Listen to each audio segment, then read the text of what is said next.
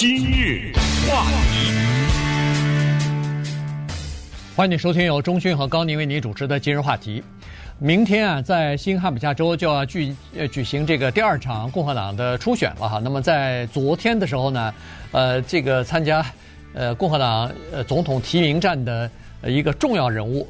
佛罗里达州的州长 Ron DeSantis 呢。宣布他退选了啊，所以呢，今天我们就把这个事情呢跟大家详细的讲一下，然后呃，通过呃就是各个媒体的报道呢，我们来分析一下他为什么在这个时候选择退选。那接下来呃，明天的这个基本上在新罕布夏州的呃初选的这个选战，那就是在呃川普和 Nikki Haley 之间啊，一男一女之间来进行了，呃，然后就看看明天的情况怎么样。接下来就是第三场，就是黑利以前担任过州长的南卡州啊，那个是差不多一个月之后了，呃，所以这前三场比这个季初选下来以后呢，基本上人们就可以得知一些端倪了啊，就看得出来，在共和党的总统提名战当中啊，谁大概是这个占有绝对的优势。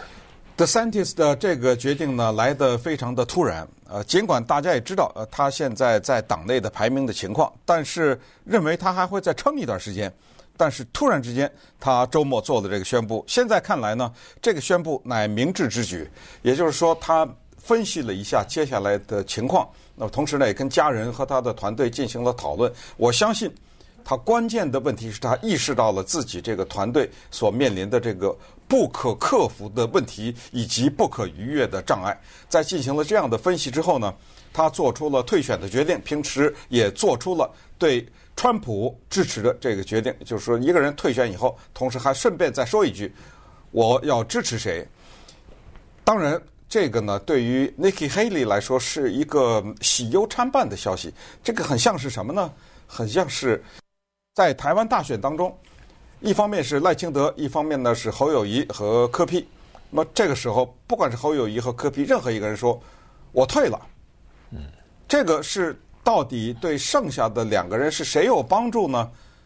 那因为它没有发生，我们也只能去分析和推测。但是这种推测呢，有的时候往往不一定是按照我们想的，就是这个人的票都给了那个人，呃，未必如此。所以对于 Nikki Haley 来说呢，他在新罕布夏州的前景啊，也是令人堪忧的啊。主要的原因就是，呃，川普呢是大比分拿下了爱荷华州，同时呢，在新罕布夏州，尤其是在 DeSantis 宣布他退选之后，他和 Nikki Haley 之间的比例再次拉开，这种迹象呢，就显示出。很可能在三月十五号的时候，川普就率先拿下党内提名，也是他党内的一些基本的民众和党内的一些大佬希望看到的情况，希望早一点把全部的火力用来去进攻拜登，而不要把自己本党内的这种分歧一再一再的激化，从三月拖到四月，四月拖到五月，赶紧把这个人弄出来。去对抗拜登，呃，这个就是现在的大的局势。那今天呢，我们稍微看一下 The Scientist 啊，他的名字叫 Wrong，这真的是一路是 Wrong 啊，错错错呀！他到底 Wrong 错在什么地方？他曾经有过很有希望的时候啊，那是什么原因给他带来希望？以及后来的挫败啊，在不到一年的时间里是一路的下滑，这到底是怎么回事？呃，同时也看一看黑利和 Trump 的情况。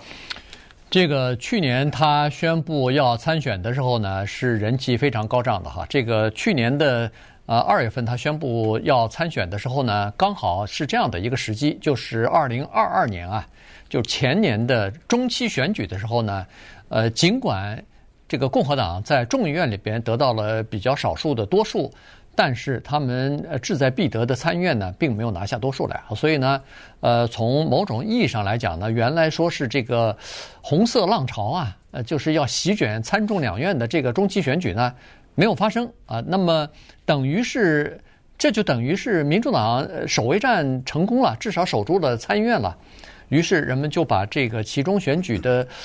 这个失败呢、失利呢，就归咎于川普啊，认为说他的这个有很多他所支持的候选人一一落败啊，都没有被选上。所以呢，在这种情况之下呢，德桑蒂斯出来的时候呢。呃，有很多人就把希望寄托在这个四十五岁年轻的佛州的州长身上了。原因是在他身上看到了和川普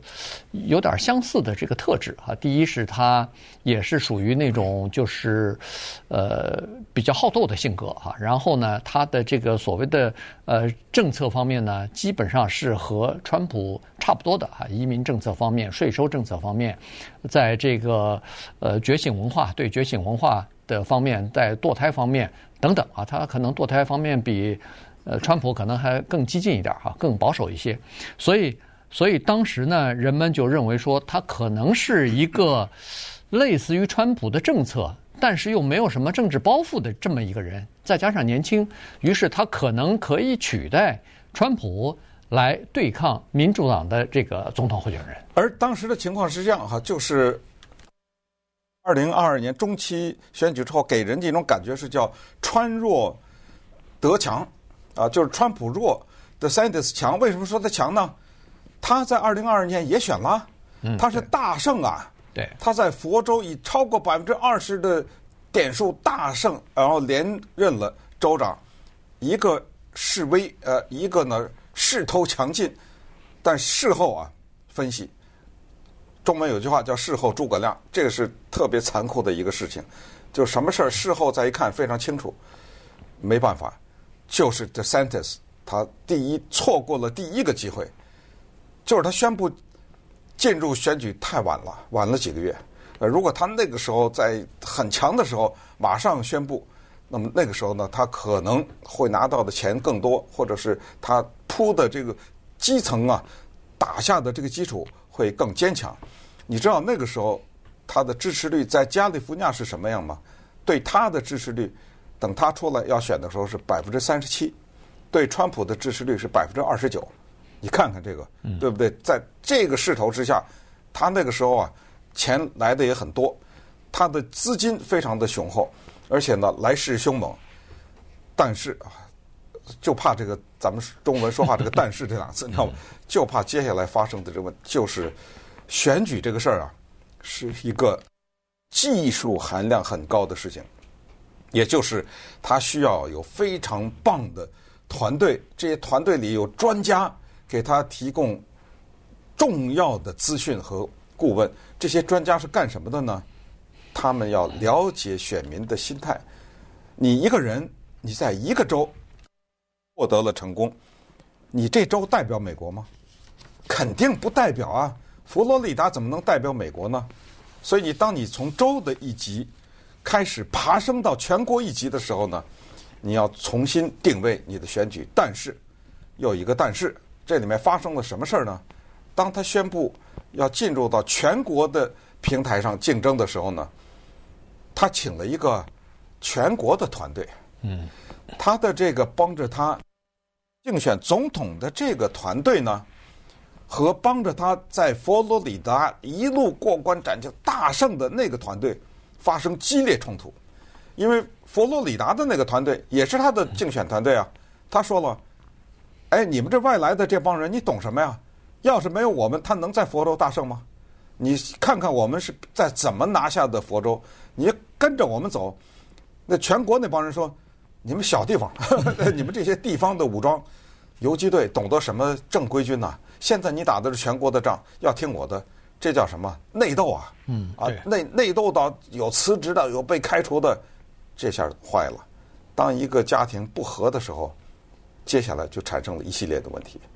对他这个问题其实比较多啊。从竞选的层面来说呢，一开始他资金确实是比较充裕，因为呃，他宣布参选二十四小时之内一下得到了六百万吧，八百八百万啊，二十四小时啊，二十四小时之内就是八百万的筹款啊，马上就得到了捐款。然后呢，他竞选州长的时候呢，实际上还有差不多八千万的竞选经费没用完呢。那没用完，直接就转移到他的这个竞选总统的账户上去了。所以呢，他一下子短短的这个两三个星期之内超过一亿了，这个竞选资金已经超过一亿了。子弹非常充足，所以呢，他在全国大就铺开了这个铺开了阵势啊，各个州都有这个呃他的这个叫做呃助选的团队啊什么的，请了各种各样的顾问之类的，花起钱来像流水一般啊，各种各样的广告做出来，然后呃雇佣私人飞机到到这儿到那儿参加演讲啊之类的东西，结果钱花的速度啊。比他认为他筹款的那个速度要快，嗯，所以在这种情况之下呢，再加上他在接受一些呃电视或者是广播采访的时候呢，说了一些话是过于保守，激怒了他的一些大牌的，就是主要的捐捐赠者，尤其是在堕胎问题上的那个六六个星期堕胎什么的，和他的一些主要的捐款者呢，意见是有些出入的啊。在这种情况之下，人家纷纷的开始，要么就是。捂紧口袋了，钱钱袋子捂紧了，要么就是，呃，不捐给你了。所以在这种情况之下，他突然发现自己处境不像原来想象那么好啊。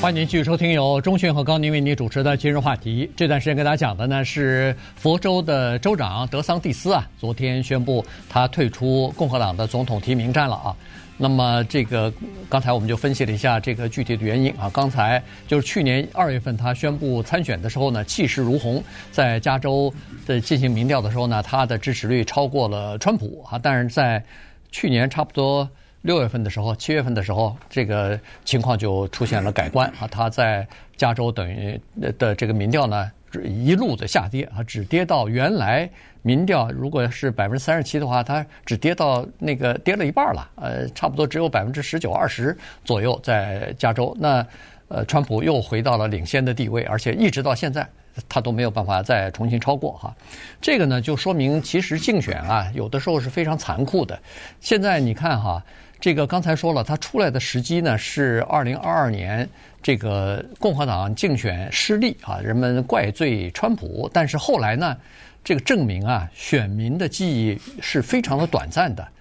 这个对其中选举失利的这件事情的记忆，几个月之后消退了。首先出现了几个外部的情况对川普有利。第一就是他被告啊，他被告了，现在是九十一项刑事罪的罪名，差不多三项刑事罪的起诉，再加上一个民事的这个起诉。这些东西非但没有使得川普在共和党内支持率下降，反而使很多人又回到他的身边，开始支持他了。这是第一个外部的变化。第二个变化是拜登的支持率在全国的支持率出现下降。这样一来的话，原来希望投给德桑蒂斯票的那些比较温和的。呃，保守派或者是对川普有些质疑，认为他可能没有办法获胜的这些共和党人呢，纷纷的也开始离开了德桑蒂斯，因为拜登的支持率下降，川普的支持率上升，那我们不需要一个替代的人选替这个川普去选了，川普本人就可以打败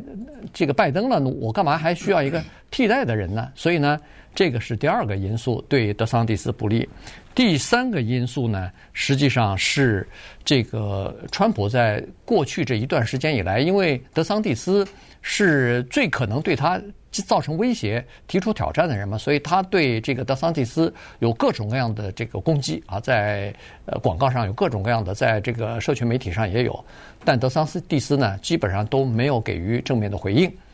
原因是他担心得罪川普的那些支持者。因为有很多他的支持者本来就是支持川普的，后来转过来支持他，他生怕批不批评川普之后呢，可能会让这些转而支持他的人离开离他而去，所以他没有做回应。就这样呢，实际上对他就更不利了。对于他的团队来说，这个信息是非常清楚的。我们可以想象，尽管我没有参加他的闭门会议，肯定大量的时间花在讨论这样一个问题：如何对付川普这个人。在措辞方面啊，在攻击他的议题方面，我们应该怎么做？因为要不打倒这个人，你是出不来的。对。可是你打倒他，你自己也同归于尽，因为他有这么多的支持者，所以这是一个非常困难的问题。所以到了后期，前期他根本不提，根本不攻击川普。到后来越来越近离这个初选，他开始攻击他一些内容啊，包括呃什么疫情的时候用的什么 Doctor Fauci 什么这种，你知道吧？对对，这个呀坏了，这谁还戴口罩啊？大家忘了，你别再提那些疫情期间的事，因为这事情已经过去，大家都已经看着什么萧条啊、经济啊，看的是我乌克兰呐什么等，看这些事情，所以。在这种情况之下呢，他没有跟上形势。他还有一件事情没有跟上形势，就是文化战，一咬一直咬着这个文化战啊，老是弄着这个什么变性啊，什么这种呃学校里面这些什么教科书，咬着这个东西。这个呢，在他的佛州是起到了一些作用，但是在全国的范围内啊，他应该去对另一个问题叫做堕胎，那是更全国性的问题，更大的一个问题。可是，在这个问题上呢，他失策，重大的失策，就是那个六个礼拜这个事儿。嗯，这个六个礼拜这个事情啊，打得他是焦头烂额。他身边有一个贴身的助理，叫 Susie Wiles，这个人帮着他选上了佛州的州长。这个人是一个女性啊，战略家。但是呢，在堕胎的这个问题上，Susie Wiles 曾经给他建议。这问题太敏感，全美国呢太值得关注。如果你给个六个礼拜，这太过分了，你知道吗？六个礼拜，我想百分之九十九的女性都不知道自己怀孕了。六个礼拜，对不对？嗯，咱们别玩这个，咱们打别的。他把 Susie Wiles 给开除了。嗯，开除了以后，还做了这么一个动作，他到处打电话通知其他的这种全国的其他的一些。共和党的选举者说：“哎，你别用啊，谁也别用这人。”他想把这人给打死啊！但是没想到的是，有一个人说：“我想用他作为我的竞选的主要的顾问。”这人叫什么名字呢？这名字叫川普。Susie Wiles 进到了川普的团队以后，干了什么事儿我们不知道，我们只是看到了川普的大胜，嗯，对不对？然后。在昨天，当 DeSantis 宣布他退出总统竞选的时候，好久没有在社交媒体上发声的 Susie Wiles，在 X 这个平台上写了两个英文字：Bye bye。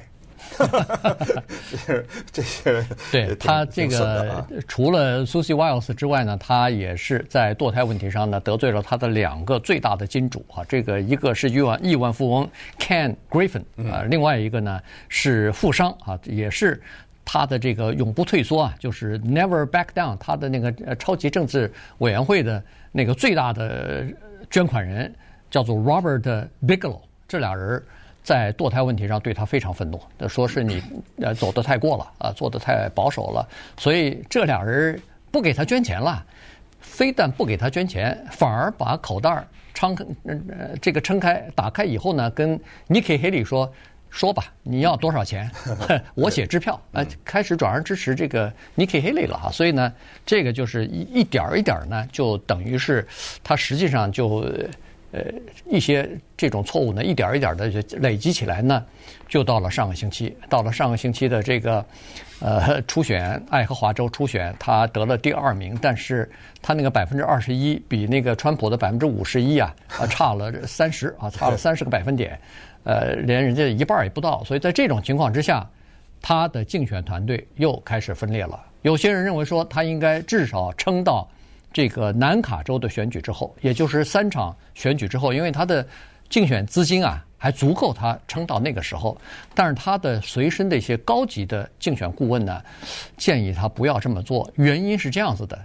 通过最近的好几份调查，发现说他在新罕布夏州的情况特别的糟糟糕。这个现在川普在新罕布夏州的支持率呢，原来说是 Nikki Haley 呀，不但是追上了川普。还超过川普了，在嗯这个新罕布夏州，但是你可以在这个新，在这个呃，就是刚才说的爱荷华州表现不利以后呢，落到第三名之后，对他的支持一下子哗的一下，在新罕布什州也减少了，转到川普那儿去了。所以这样一来，他不但是落后于川普，而且落的比例比较大。川普现在百分之五十以上，有的呃民调已经达到百分之五十五了。尼尼基·黑利百分之三十六，那个这个德桑蒂斯多少呢？只有可怜的百分之六，对，所以这个是简直是不可思议哈。所以呢，有他的高级顾问说，您要是退的话，最好现在退，等你第二场选举得的支持率只有百分之六的时候再退的话。那时候连你的就是你这个你的这个 reputation 啊，你的这个名声都保不住了。那个时候退非常尴尬，而且它有可能会影响你二零二八年再出马竞选。所以这句话他听进去了，原因是他志在二零二八呀。所以呢，他而且他已经接受采访的时候，他也明确表示了，他不会和那个川普。呃，就是联合起来，他做那个川普的竞选搭档，因为他不愿意做副总统啊，所以呢，他要选就要选总统，所以他是这么个情况。于是，在昨天呢，可能在这种权衡考虑之下呢，他就宣布退出了。